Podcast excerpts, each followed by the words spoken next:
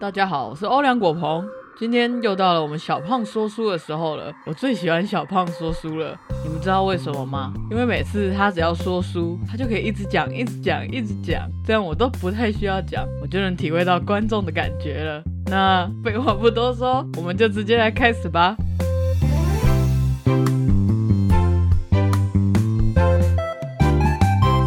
好，那就是一七八七？年。那就是你要跟大家 hello 一下。我等你念完，我再 hello 啊。好，一七八七年十月二十九对啊，你也，你也讲一下说，好，今天的音乐周报，或者今天小胖说书的主题是这样，好不好？好，那今天小胖说书要说的就是一七八七年十月二十九日，莫扎特歌剧《Don Giovanni》首演于布拉格国家剧院。大家好，我是主播 Blue Tom。那我们所知道的莫扎特音乐神童嘛，嗯，大家的印象可能是你在爽什么？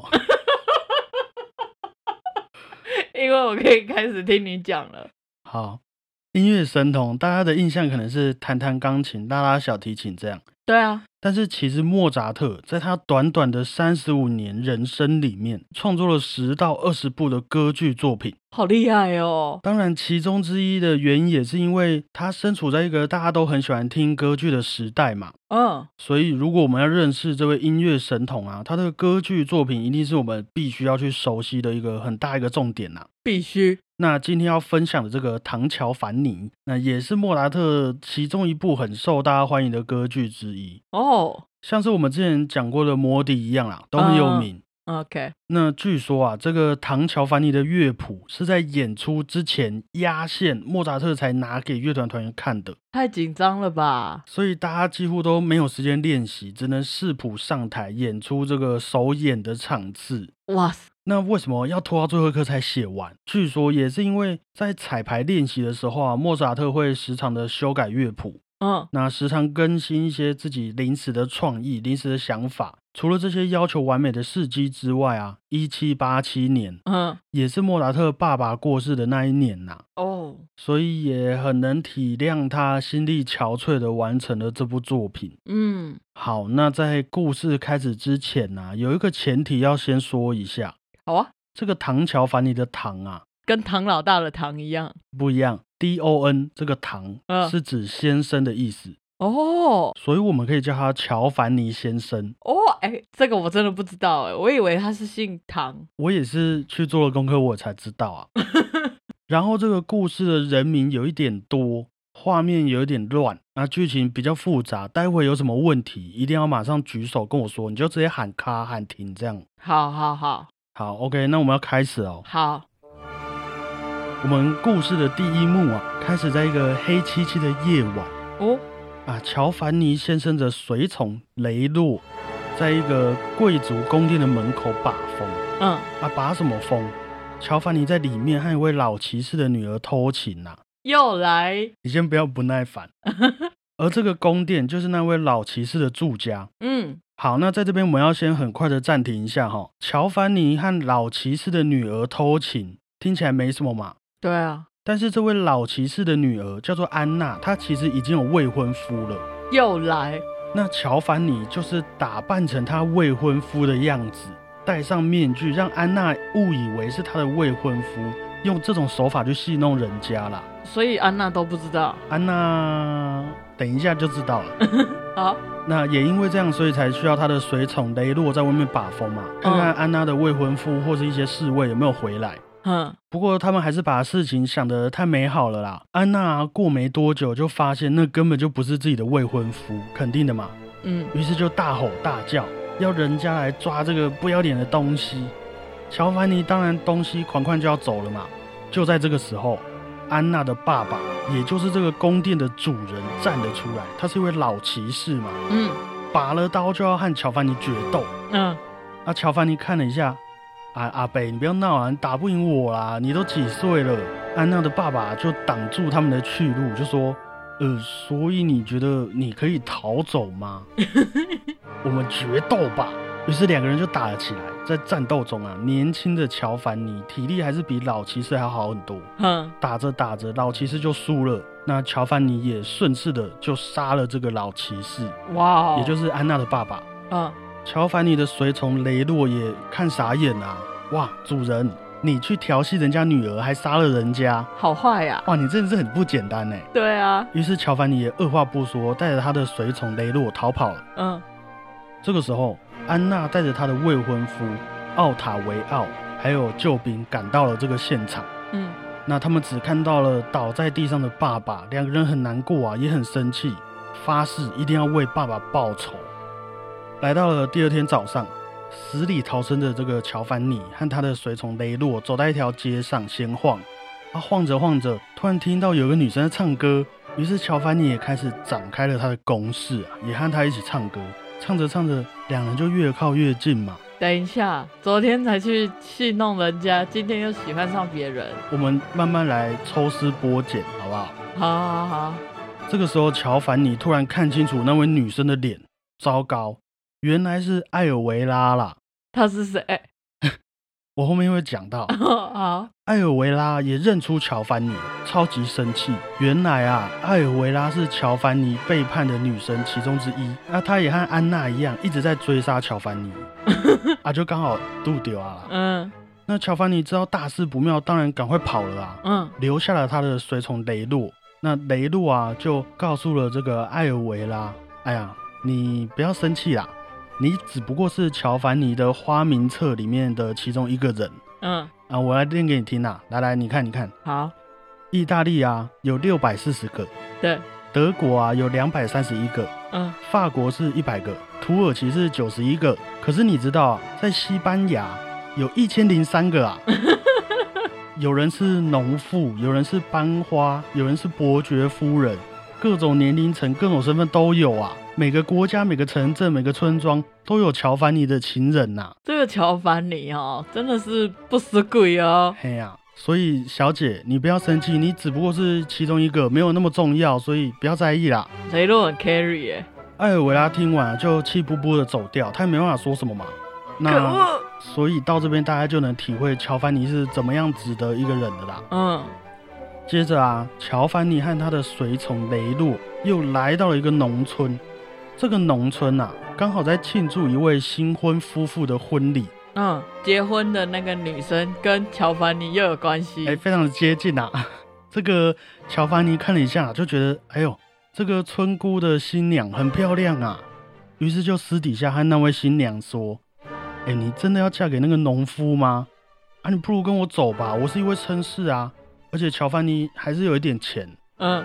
比起你的那个农夫老公，我一定能给你更好的生活啊！我会改变你的命运，要不要跟我走？多情种子，乔凡尼就把这个村姑新娘哄得一愣愣的。当他正准备要跟乔凡尼一起走的时候啊，艾尔维拉就来了。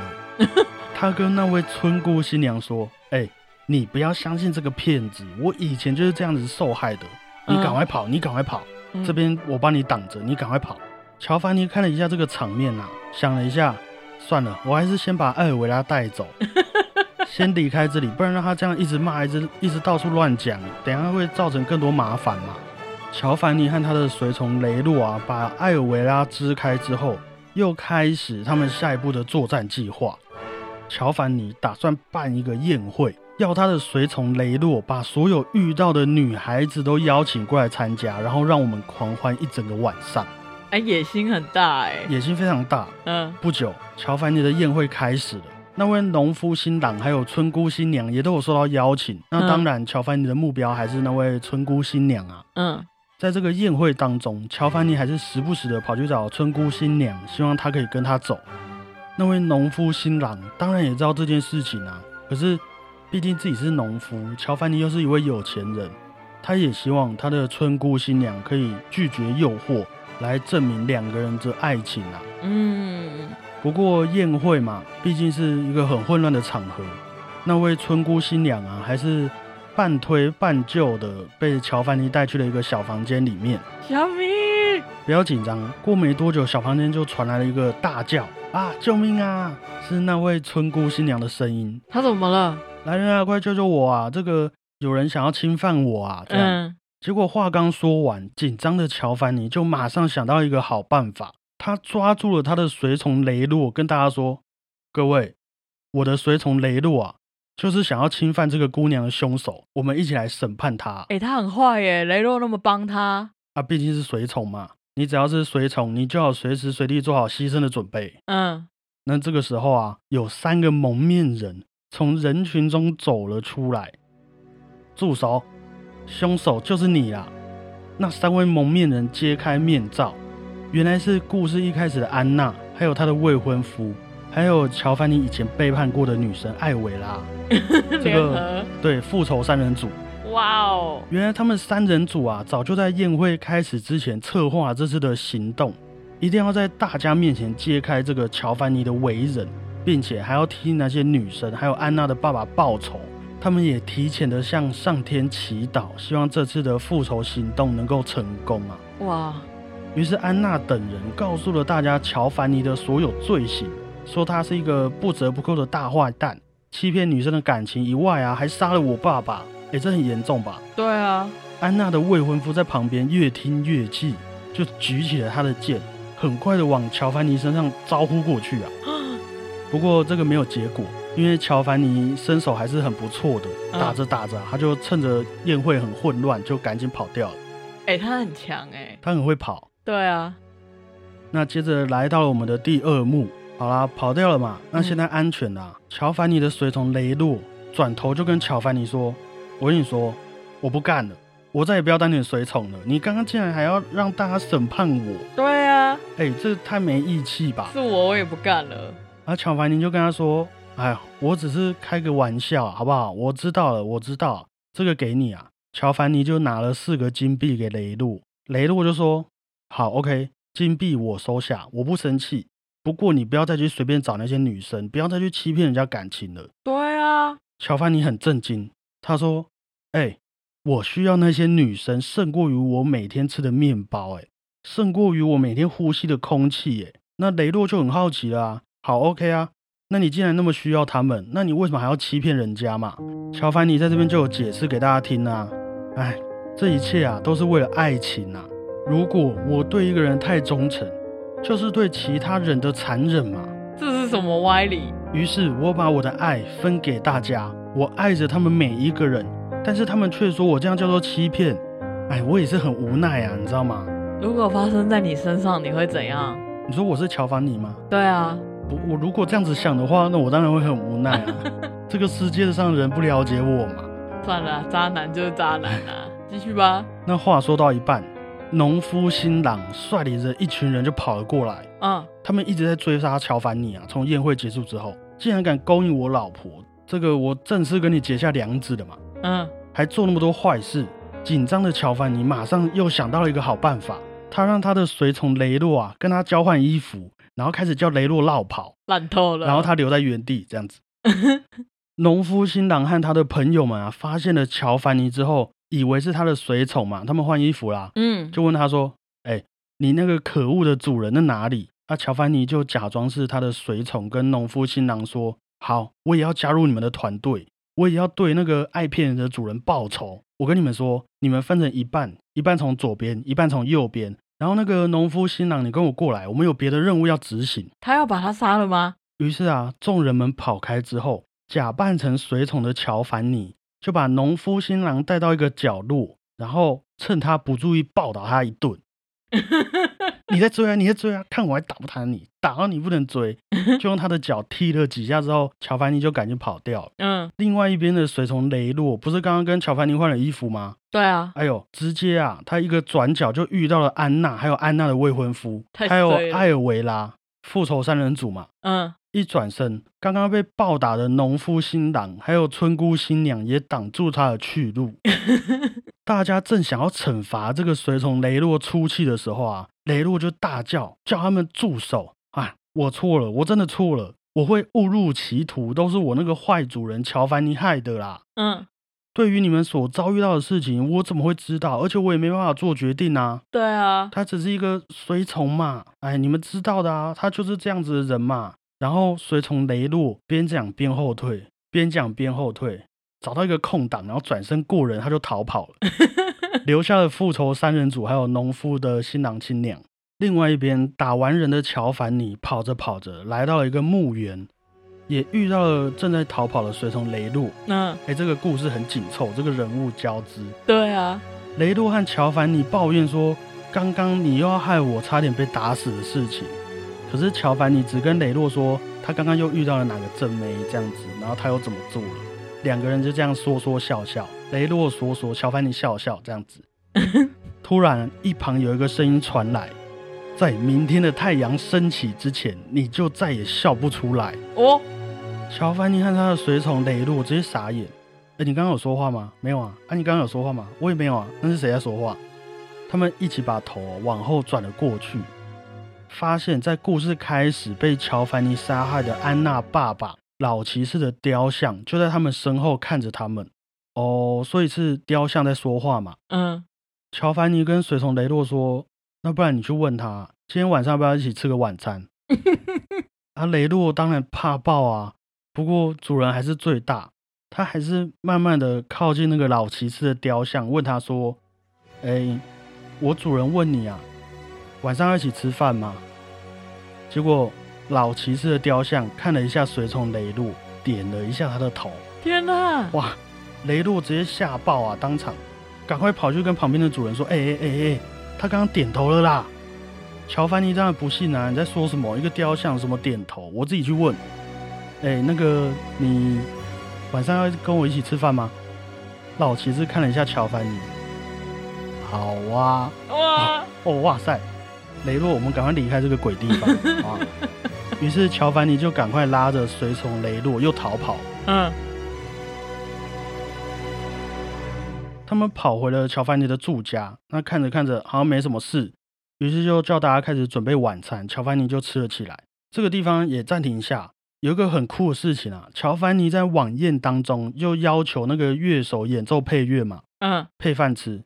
结果乐手演奏的是莫扎特的另外一部作品《费加洛的婚礼》里面的旋律哦，所以莫扎特把他的作品拿来当做他的这部作品里面的一个配乐，这样子。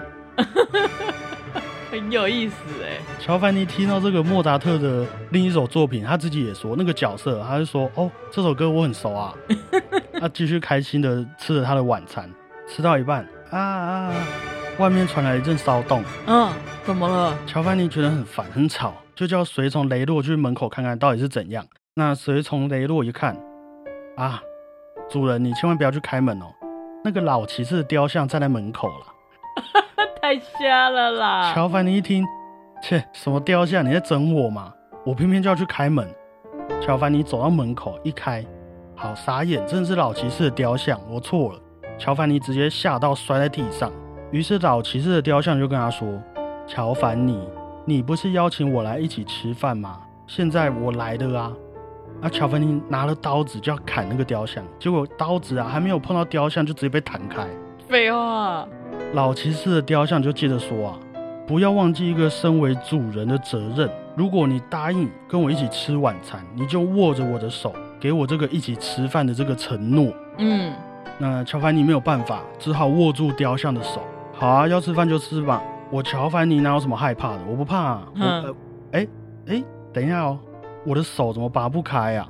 啊，而且你的手怎么那么冰啊？乔凡尼就那边一直拔，一直拔，手都一直握被握住，拔不开。嗯，老骑士的雕像又开口了，他说啊，乔凡尼悔过吧。乔凡尼说什么悔过？我不要悔过吧，我不要悔过吧，我不要啊。好啊，那你的大限也到了。那说完，四周就燃起了一个熊熊的烈火，包围住了乔凡尼。啊一堆恶魔从地底下冲出来，抓住了他，把恐惧的乔凡尼拖到地狱里面去了。啊！随从雷洛也赶紧跑出去，告诉了想要复仇的大家，就是他们复仇一行人这样子。嗯，大家也都感谢上天，让他们能够报仇，并且不会再有人受害。我们莫扎特的歌剧《唐乔凡尼》就到这边结束了。这么突然？非常的突然，就一个神的力量出现，然后故事就结束。他是开玩笑吗？这个我们慢慢讨论。好好，如果大家有兴趣看整部完整歌剧的话，我们也会发现，其实里面剧中的角色，他们的个性没有那么的单纯。对，故事听起来可能是很平面的。对啊。不过有许多要找乔凡尼报仇的女生啊，她们心里面其实都是很痛苦的。嗯。就是那种我爱他，但是我知道他在我生命中只是一个垃圾，但是又不得不鼓起勇气为自己解决这个问题的那种困境。啊，当然，我们也可以看到，就像我们刚刚说的，有许多故事的结尾会很喜欢用一些神啊、恶魔的力量来当做 ending。对，乔凡尼最后就被突然的拖去地狱了嘛。嗯，这件事情其实也在当时造成了一点轰动啊。虽然大家可能听起来很扯，不过换句话是说，乔凡尼的这些恶行恶状，只能由神来给他最严厉的惩罚。真的啊，你看前面集结了多少要找他复仇的人都没成功。对啊，那假如说我最后说哦，他被抓去关个五年就释放出来了，那这样大家一定很恨啊。对啊，所以他最后选择把唐乔凡尼拖去地狱，嗯，嗯，是这样子的一个手法。哦，那当然，今天的这个唐乔凡尼也是给我们看了一下这种单纯享乐的态度，还有一个纵欲的结果啊。嗯，即便你自己也还是很开心，但是也毁了不少人的生活嘛，真的，他真的就是那个年代的渣男。